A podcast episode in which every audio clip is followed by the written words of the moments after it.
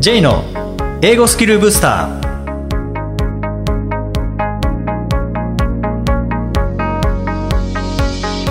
こんにちは J こと早川浩二ですこんにちは、アシスタントのあきです。この番組は旅行や仕事で英語を使えるようになりたい方、TOEIC などの資格試験の勉強をしている方、英語学習へのモチベーションを高めたい方にスキルアップのコツをお伝えしていく番組です。J さん、今回もよろしくお願いします。よろしくお願いします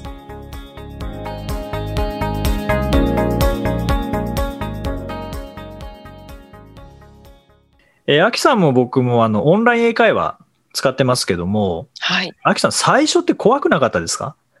いやーもうドキドキ緊張の毎回そんな感じでしたね。なんかこう申し込む時もそうですし、予約する時もなんかそうですし、はい。今度は時間が来るこう5分前ぐらいからこうそわそわして。そわそわしますね。うん。やっぱあれ、なん、なんでしょうね、あの緊張感っていうのは。やっぱりなんか人とし英語で喋んなきゃいけないって、それなりに大変だからちょっと緊張しますよね。うんですよね。しかも知らない人と。はい。しかもオンラインで。そうですうね。ん、まあ今はオンラインで、まあこういう状況ですからね、だいぶ、あの、ミーティングとかもオンラインだと思いますし、うんまあこのポッドキャストに関しても、あの、収録オンラインでしてますけども、はい。慣れないとなかなか、こう違和感ありますもんね。そうですね。しかも英語喋んなきゃいけないっていうのは確かにそこありますもんね。はいはい。はい。で、今回はですね、えーレアジョブのガキオさんへのインタビュー後半ですけれども、えーオンライン英会話の第一歩とか、えーレッスンを無駄にしない学習法について伺ってきました。えーインタビューをお聞きください。今回は株式会社レアジョブのガキオさんにオンライン英会話の効果的な活用法について伺いたいと思います。ガキオさんよろしくお願いします。よろしくお願いします。まずあのオンライン英会話っていう言葉聞いたことはあるんだけど実際にどういうものかよくわからないという方もいらっしゃると思うんですね。でそこでそもそもオンライン英会話っていうのは一体何でしょうか？あの通学する英会話学校とどういうふうに違うのかっていうのを教えていただけますか？はい、ありがとうございます。えっと、オンライン英会話っていうのはですね、もうその名の通りなんですけれども、まあ、オンラインでする、まあ、英会話になります。あの、イメージしていただきやすいのは、このコロナ禍でですね、まあ、皆さんオンライン飲み会とかっていうのをやられてたかなと思うんですけれども、いわゆる、まあ、えっと、インターネットを使ってですね、まあ、オンライン上での英会話をする、えっと、サービスというところでございます。で、まあ、通学する英会話学校とじゃあどういったところが違うのかっていうところで言いますと、まあ、そもそもがまずオンラインか対面式かっていうところの違いではあるんですけれども、基本的にあの当社のですね、まあ、あの他のオンライン英会話さんも基本的はそうかなと思うんですが、基本がマンツーマンでのオンラインで、まあ、英会話するっていうところがやはりまあ大きいポイントの違いとしてはあってくるかなというふうに思ってます。コロナ禍においてオンライン英会話のニーズに変化ってありましたか、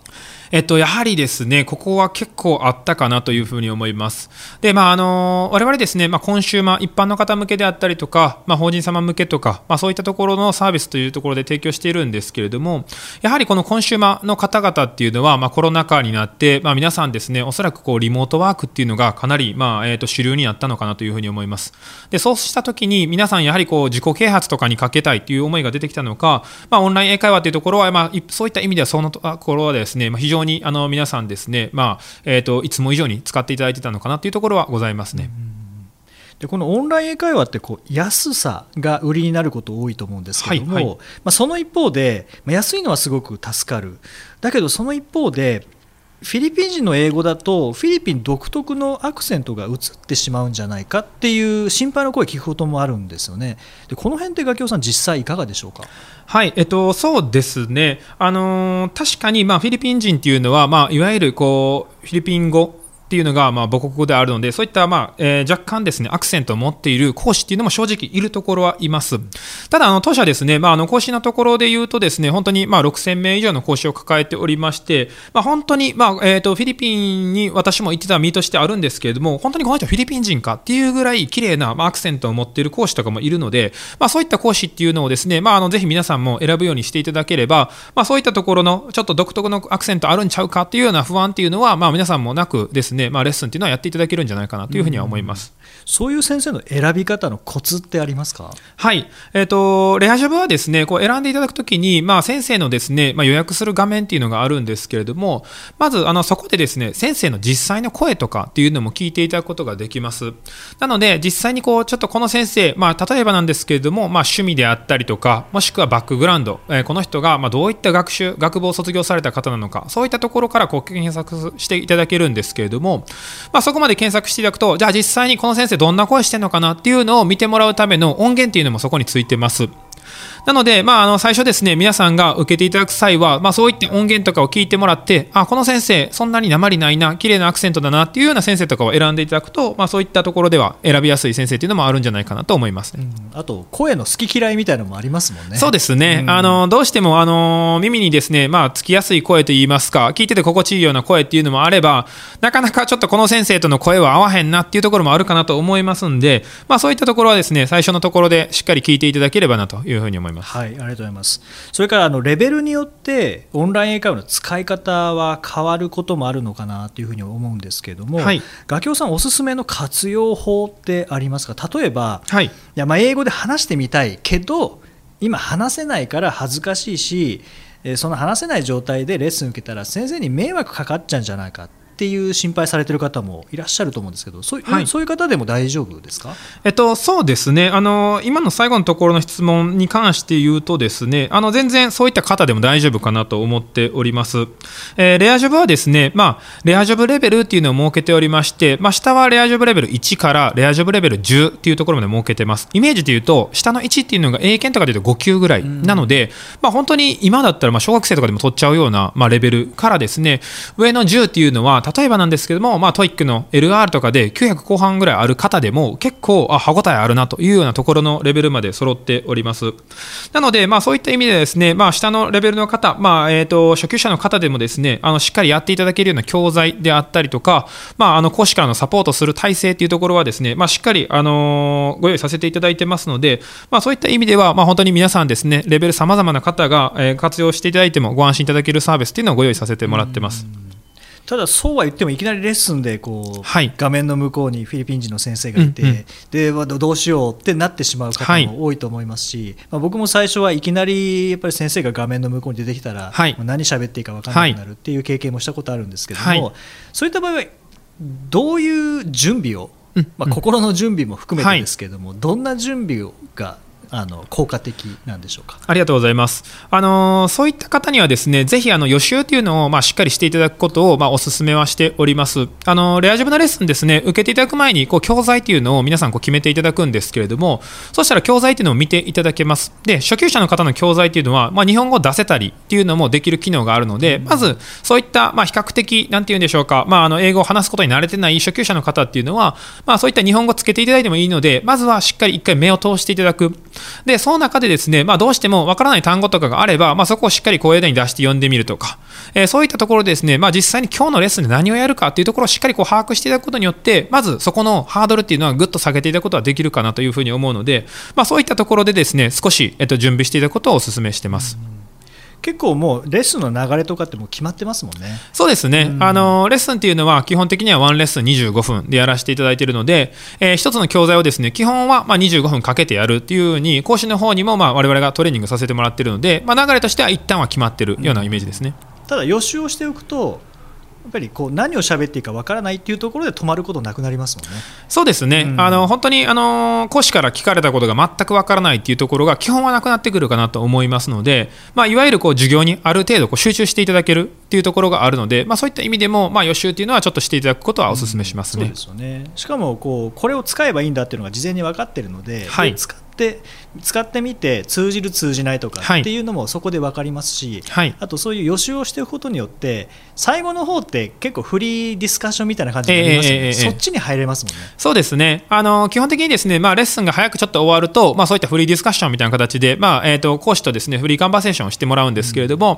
やはり、その、なんていうんですかね、まあ、教材ベースでしっかり勉強してても、それももちろんプラスにはなってくると思うんですが、もちろんそこで習ったことを、こう、フリーのカンバーセーションのところで、いかにこう、アウトプットとして出せるか、そしてまあ前日、前々日に習ったことを出せるかっていうところが、まあ、英語学習っていうポイントになってくると思うので、まあ、早く終わるとそういったところのメリットもあるので、まあ、そういった意味でも予習はやはりしていただくことはお勧めできますね。これ中級者とか上級者に対しては、どういう学習をお勧めされますか？はい、えっと、中級者、上級者の方に関してはですね、まあ、同じく予習というのは一つ大事かなというふうには思うんですけれども、えー、例えばですね、まあ、あの、都市の中で中級者、上級者向けとかで言うとですね、えー、デイリーニュースアーティクルっていうような、えっ、ー、と、記事を読んでディスカッションするような教材とかがございます。で、その教材っていうのはですね、まあ、あの、先ほど申し上げた通り、記事を読むんですけれども、どういった記事かというとですね、まあ、世界中にあるような、いわゆる、まあ、時事ネタをまとめた記事っていうのをご用意させてもらってまして、そこにはプラス音源っていうのもついてます。なので、まあ、そういった意味でですね、まずあのしっかり予習して受けるっていうところは同じなんですけれども、その後のこう復習っていうのを、まあ、そういった音源を使っていただいて、まあ、ただ単純にですね、アウトプットをした、え、レッスンプラスアルファで、例えばなんですけど、ディクテーションに使っていただくであったりとか、そしてまあその音声をですね、ずっと聞いていただいて、ちゃんと聞き取れるようになるまで、それを使い倒すとか、まあ、そういったところの学習をすることによって、こうさらにですね、え、また別の学習法というのはしていただけるのかなというふうに思ってます。うん結構このオンラインレッスンってあの25分ですよね、はい、25分って使ったことない方からすると結構短く感じるかもしれないですよね、うんうん。はい、普通の通学のレッスンってまあ、40分だったりとか、はい、80分だったりとか、はい、でその中でこう25分、はい、これ短すぎるっていうふうに感じる方いらっしゃるかもしれないですけど、実際ガキオさんから見て25分っていうのはどういう時間ですか？ちょうどいいですか？えっ、とですね、まあ、その、本当に、オンライン英会話の中で言うとですね、イメージとしてなんですけども、やはりこう継続していただくものになってくるかなと思うので、例えばもう毎日であったりとか、まあ週5回とかやっていただく、そういった習慣に入れていただくには25分っていうのはかなりぴったしいいかなと思ってます。で、一方でその通学型っていうのはおっしゃる通り、まあ40分、50分っていうのがあると思うんですが、なかなかこう毎日通うには、まあコスト面的とかでもちょっとハードルは若干上がってくるかなと思うので、まあ本当にこう習慣化の25分として入れていただくには、まあまさに本当に、えっ、と、隙間時間とかにもやっていただけるようなものになってますので、そういった意味で、この25分っていうのは結構、まあ、私としてはお勧めできるようなこうタイミングかなというふうに思ってますね。これ予約するときに、あちょっと今、ちょうど時間ができた、さあ、レッスン受けようかなって思った瞬間に予約ってできるんですか？はい、えっと、予約はですね、レッスンの5分前まで、えー、予約できるような形になってます。えー、で、これはまあスマホのアプリケーションからであったりとか、まあ、パソコンからでも予約はできるんですけれども、えー、当社ですね、朝の6時から、まあ、最後のレッスンというのが深夜24時55分までのレッスンになってます。で、この1時間の中に2コマあると思ってください。なので、朝の6時だったら、6時から6時25分のコマ。で、次が6時半から6時55分。こういった形で、ずっとぐるぐるぐるぐるコマが回ってるんですけれども、その中の5分前までっていうところで予約はしていただけるので、まあ、そういった隙間時間であったりとか、ちょっとまあミーティングの前に時間できたなとか、そういったところでですね、使っていただけるようなサービスでございますね。それ、普通のレッスン以外にも、さっきのニュースっていうのがありましたけども、はい、例えば、明日会議でファシリテーターしなきゃいけない、はい、で練習がしたい、はい、っていうような方向けのそういうレッスンみたいなのもっていうのもあるんですか？はい、えーとですね、そういった方にはですねいわゆる教材を選ばないっていう選択肢もできますので、それを選んでいただければなと思います。で教材を選ばないイコール、まあ、フリーカンバセーションになりますよというところなんですけれども例えばなんですけれども事前に講師に今日はこういうのを話したいというのを送っていただくこともできます。それもすべてこうマイページの予約する画面のところにあるんですが、まあ、ちょっと英語にはなるんですけれども例えば、えーと例えば、I would like to have some practice, some training とかいう形で、それをメモっていただくと、講師が、あ、今日はなんかトレーニングしたいの、プラクティスしたいのっていうふうに言ってきます。なので、そこでやっていただくと、まあ、講師と最初からこう意思をある程度こう揃える中で、まあ、練習っていうのもやっていただけますので、そういったところもうまいこと使っていただくと、ある程度こうカスタマイズ、オリジナリティを持たせたレッスンっていうのもやっていただけますね。じゃあこう、まあ、英語に慣れてない方に関してはもうすでに規制のレッスンをこう、毎回受けていってで慣れていくでもある程度英語慣れている方が、まあ、レッスン受けるのもいいとは思うんですけども、はい、どちらかというとこう自分用にカスタマイズをしてレッスンを受けることで、うん、無駄のない英語力の上げ方っていうのも可能になるっていうことですね。そうですね。はい。やはり中長級の方っていうのは、まあもちろん教材使っているのをお勧めもしてますけれども、やはり教材プラスアルファフリーカンバセーションをやってくださいというような形はお伝えしてます。やはりこの教材習ったことを次出すシーンっていうのをやっぱ、えー、フリーカンバセーションであったりそういったところでも作っていくことをまあ私としてはやはりお勧めしてますので、まあそういった意味でですね、本当に初級者から上級者までまあ余すことなくなんかまあフルに使い倒していただけるようなサービスかなというふうに思ってますね。まさに前回のお話の中であったこう真似をして徹底的に真似をして、そしてそれをすぐに使うっていう意味では、レッスンの中がこう真似をするところで,、うんうんでフリーカンバセーションの方で実際にそこで学んだものを使って、まあ、自分用にカスタマイズしていくという、そんな使い方もできる。そうですね、本当ににあのおっしゃる通りで、まあ、教材の中でしっかり表現というのを学んでいただく、でそれをあとはもう、じゃあ次の日にこれをやろうというところで、ちょっとだけ復習していただいて、次の日はこれを絶対使おうというのを、まあ、自分の中で例えば2個、3個というのをやっていただくことによって、まあ、そういったインプット、アウトプットっていうのをすぐにすることができる、結果的にまあ自分の中にこうしっかりえー表現として定着することができるかなというふうに思いますね。やっぱりこの25分をこう続けていくっていうこの大切さというか、はい。それによる伸びの違いっていうのは実際使ってみたら分かることですよね。そうですね。でもちろはい。ん理想は毎日だと思うんですけども、最低1週間このぐらいはやると伸びやすくなるなっていうのってありますか、えー、とそうですね、やはり個人的には週3ぐらいはぜひやってほしいなというふうに思います。で週3回やると、まあ、月でいうとどうですかね、えー、と12回ほどになるので、まあ、そんくらいやっていただくと、やはりこう継続っていうところでは力になってくるかなと思います。どうしてもやはり週2回とかってなってくると、なかなかこれはあの数字ではまだ出してるところでもないんですけれども、やはりなんて言うんでしょうか、うーんと気持ち面で言うと、まあ、ちょっと空いてしまったなっていうような感覚になってしまうので、まあ、可能な限り、まあ、月水金とか、まあ、そういった形でですね、なんとかこう習慣化していっていただくことをお勧めはしてますね。月火水の連続でやって、はい。木金土日やらないというよりは、はい。月水金で次も月水金っていう感じのちょうどいいこうスペースを空けながらの継続の方がはい。おすすめですか、そうですね、あのー先ほど申し上げたところで言いますと、まあ、やはり初級者の方は予習はした方がいいよと、でまあ、中上級になってくると、復習っていうところにも時間かけた方が、まあ、やはり伸びっていうのはあるかなと思うので、まあ、そういったところで、例えばまあ月水でしっかり受けるんだったら、火曜日をまあ復習期間にしたり、まあ、もしくは水曜日の予習にするっていうところで、まあ、ちょっとそういったバランスっていうのは、まあ、ぜひ取れるのであれば取っていただきたいなというところですね。うんはい。であのオンライン英会話にあなんかいいなというふうに、はい。興味を持たれた方で、まあはい。ちょっと挑戦してみようかなって思う方もいらっしゃるとはい。思うんですけども、レアジョブ英会話で体験レッスンって受けられますか？はい、あのこちらですね、無料体験レッスンっていうのもやらせてもらってますね。なので、無料体験の期間であれば、2回ですね、あの受けていただくことができます。なので、まあ、そこでですね、まあ、レアジョブの、まあ、サービス、まあ、いわゆる講師の質っていうところも見ていただきたいところでもありますし、もしくは、まあ、レアジョブの予約のしやすさ、そういったところ、そして教材がどんなものがあるのかというところまで見ていただけますので、まあ、ぜひですね、あの今日のお話聞いていただいて、少しでも興味持っていただいた方は、えーレアジョブ無料体験というところでですね、検索していただければ、あの受けていただけますので、ぜひ挑戦していただければなというふうに思います。はいまあ、今回のあの概要欄にもリンク貼らせていただきますありがとうございますのでぜひご興味がありましたら、えーそちらで無料体験レッスン、えー受けてみてください。はい。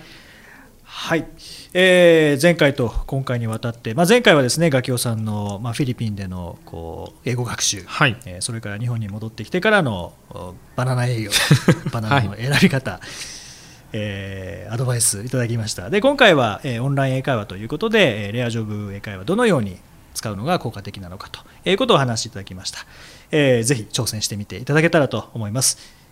えー、ガキオさん、えー今回本当にどうもありがとうございました、はい、ありがとうございました。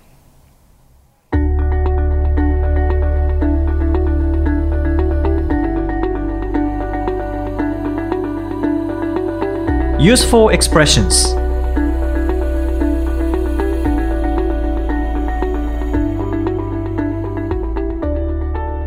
続いてはビジネスや日常で使えるお役立ち表現をご紹介いただきます。J さん、今回の表現は何でしょうか？はい、今回は How do you like 何々。How do you like 何々。まあ、何々はどうですか？という感想を聞く表現ですね。例えば How do you like Japan? とか How do you like the food? 食べ物どうですか?日本どうですか?っていうこう感想を聞くときに使うのはこの How do you like 何々ですね。すごく便利ですよね、この表現は。そうですね。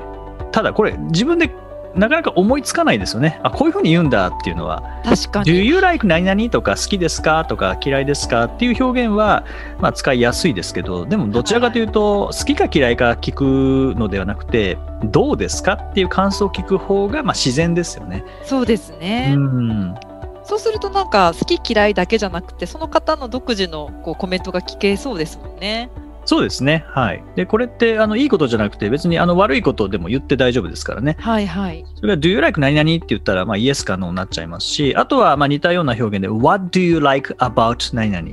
て言ったら、何々について何が好きですかっていうふうに、もう好き前提になっちゃいますもんね。確かにそうですね。でこうはいニュートラルにその人の感想を聞きたい場合には今の How do you like 何々っていう聞き方おすすめですよね。はい。で今の like は、まあ、動詞ですよね。はい動。詞ですけどもあの前置詞の like を使って What is なんとか like? What is なんとか like? っていうことで、えー何々ってどんな感じですか？っていう質問もできますよね。そうなんですよね。このうん like の使い方分かっておいおくといいかもしれないですうね。ん、そうですね。えー例えば、What is a movie like? とかですね。えーまあ、鬼滅の刃見た人に対して、例えば、How did you like the movie? って聞けば、まあ、感想ですし、What is a movie like? えどどんどういう感じなんですか？っていう、まあ、感想というよりは、その映画そのものに関するはい話ですよね。はい。えーぜひこの How do you like 何々とか What is なんとか like、えー使っていただけたらと思いますけども、アキさん、鬼滅の刃の今流行ってますけどね。流行ってますね。うん映画って見ましたか？いや、私今アニメをやっと追いかけてるような状態で、なるほど。はい。すごく面白いですよ。うんちょちょっといろいろ血が流れたりはしますけれども。そうですね。はい。ぜひ、あの、そういった形で、もし見た人に感想を聞きたいそなとうですねいう場合には、How do you like? もしくは How did you like? ですね。どうでしたか？っていう感じで、えー How did you like the movie? 聞いてみてください。第48回をお送りしました。J さん、はい。もうすぐ12月ですね。もうあと1週間で12月ですもんね。早いですね。早い。今年は特に、やっぱりこう、自粛期間が長かったですし、はい。出張もないですし、なんかあっという間ですね。そうですよね。うん夏いつもの感じとは全然違いましたよね、今年は。うんですね。夏の暑さも、やっぱり家にいる時間が長かったので、いつ毎年ほど夏の暑さ感じることもなく、ああ、確かになんか夏の暑さ、確かに本当そうですね。うんなんかいつの間にか夏が過ぎてた気がします。確そう。ですね。今年に関しては、お花見もなかったですもんね。そうですね。あらゆるとこでこう、中止になっちゃいましたもんねそう。ですね。で、気がついたらもう年末と。本当そうですね。うんあと1ヶ月ですもんね。はい。今年その自粛期間とかそういった経験通してガラリとこう生活で変わったところとかありますか？全部変わりましたよね、生活は。全部はい。僕はあの、外にやっぱ出てくるのが好きなので、はい。あの出張大好きなんですけどね、新幹線乗っていうのあは、まあ、大好きなんですけども、出張もなく、なんなら、やっぱり遠隔地でのセミナー、本来は、まあ、はい現地まで行って、皆さんの顔を見ながら、楽しくっていう時間を過ごしてたんですけどね、えー今は全部オンラインなので、まあ、神戸の会社さんでのセミナー、大阪、京都、名古屋、はい本当にいろんなところでの会社さんのセミナーが家っていうのが。あとは対面ができないっていうのはアキさんもそうですはいなかなかこうなんていうんですかね。まあもちろんしょうがないんですけどね。こういう状況なのではい。しょうがないんですけども。やっぱこう反応を見ながら同じ空気を味わいながらっていうのができないのはねちょっと残念ですよね。ちょっと残念ですね。うんまたそういう1年前のような状況っていうのはもう早く戻ってきてほしいですよね。そうですね。来年はそうなるといいですね。まあ徐々になるかなっていう感じですけどね。まあでもそうイベント僕あのこの前落語見に聞きに行ったりとか、はい。歌舞伎見に行ったりとかっていうふうにすると、まあ、50%お客さん今入れている感じで,、で少しずつ100%に戻してるところもあるんですよね。あ、そうなんですうか。んまあ、そういう意味では、まあ、最大限の注意を払いながら、でもやっぱり対面っていうのが少しずつ戻ってくるのかなという気はしますけどね。うん。まあ、だからといって、まあ、じゃあ完全に安心できるかというとそういうわけでもないのでそうです、ね、そこは気をつけながらというのはありますけどね。こううまく感染対策しながらこういしコロナと一緒にどうすうまく過ごしていくかってとこなんですかね。ニューノーマルとかよく言いますけど、うん、うん。そうですね。なかなか忘年会っていうのもちょっとそうですね。うん。大々的にはできないかもしれないですけどねこじんまりと1年間振り返るのもいいかもしれないですね。はい。さてこの番組ではリクエストやご感想をお待ちしています。メッセージは J さんのウェブサイト J's ブースターステーションにお問い合わせフォームがありますのでお気軽にお送りください。また毎日配信の単語メールボキャブラリーブースターの購読もおすすめです。J さん今週もありがとうございました。ありがとうございました。OK thank you for joining us. See you next week